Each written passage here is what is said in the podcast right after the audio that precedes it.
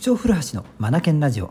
この番組は本を読むことを第一とする学び研究所の塾長古橋が日々の授業づくり受験指導教育相談の中で気づいたことを皆さんと一緒に学びに生かしていくラジオです。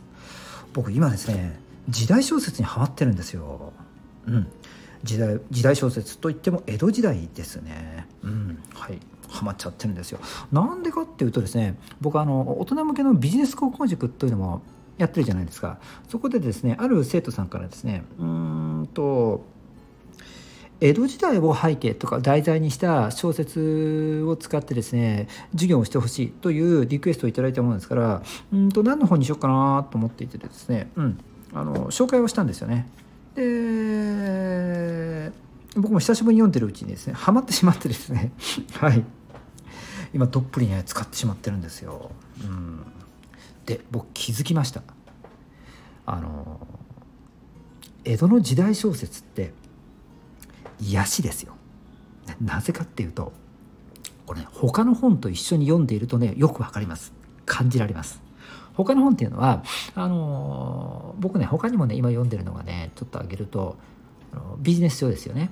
ビジネス書それから現代小説。はいこういったものと一緒に江戸の時代小説を読むと時代感がまるで違うものですから、うん、ここにどうしても差が生じるんですよね。うん、これがね癒しなんですよ。うん、え？と思いますよね。もうちょっと詳しく言うと江戸の時代小説の柱になってるのはもう人情なんですよ人情。うん、だってこの時代って機械もないし IT もないしうん、当然 SNS なんてあるわけないので、うん、もう人と人とが何とかして助け合って、えー、生活していくっていう時代なんですよね。うん、はい。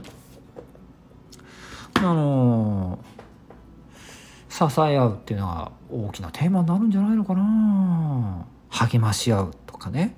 うん、友情ですね。もう人間の本来のあるべき姿を描いているのがこの江戸時代の時代小説だと思うんですよ。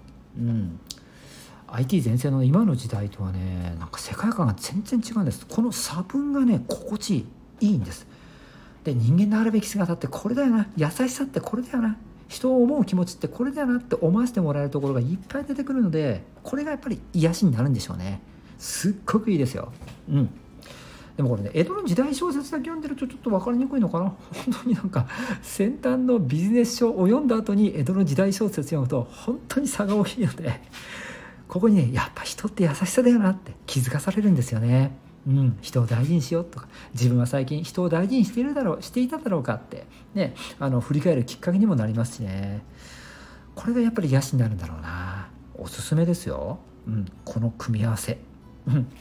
単に時代小説を読むだけでなくてビジネス書とか現代小説ですよね、うん。はい、こういったものの中で、えー、ここういった背景が描かれている書物の後に江戸の時代小説を読むとなんかほっこりしてきます、うん、ぜひね皆さんいい本探してたんだけどとか本でねなんかこう感動したいなとかほっこりしたいなと思ってた方は是非この組み合わせで読んでみてください。おすすめします、はい。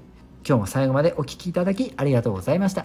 リダーはラームは change the group。素敵な一冊を。